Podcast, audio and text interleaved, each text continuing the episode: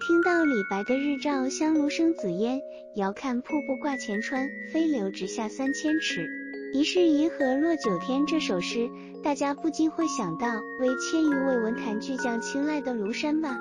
关于庐山，其历史和文化地位可谓不言而喻，这里就不再赘述了。今天我们来聊一聊庐山的风景。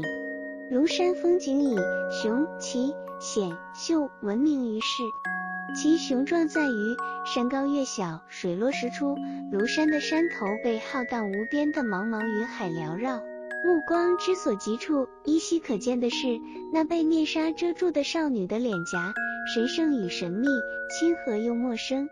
正所谓千人观者万人山。云外东方的世界被太阳的铁骑征服，黎明的缄默被阳光穿破。待山阳处披满阳光，云雾又悄悄散至山阴处。金光一缕开天地，半山瑟瑟半山明。它雄在太白笔下，一座顶天立地的香炉，青山白云间飘渺袅袅浮游的白烟。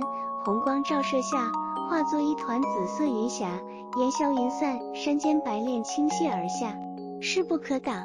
庐山之景奇，其在横看成岭侧成峰，远近高低各不同；其在绝地千丈，卧龙昂首呼啸而去，只留一丝清风在人间的龙首崖；其在龙游天地间，西尽婆湖水的含婆口。庐山之景险。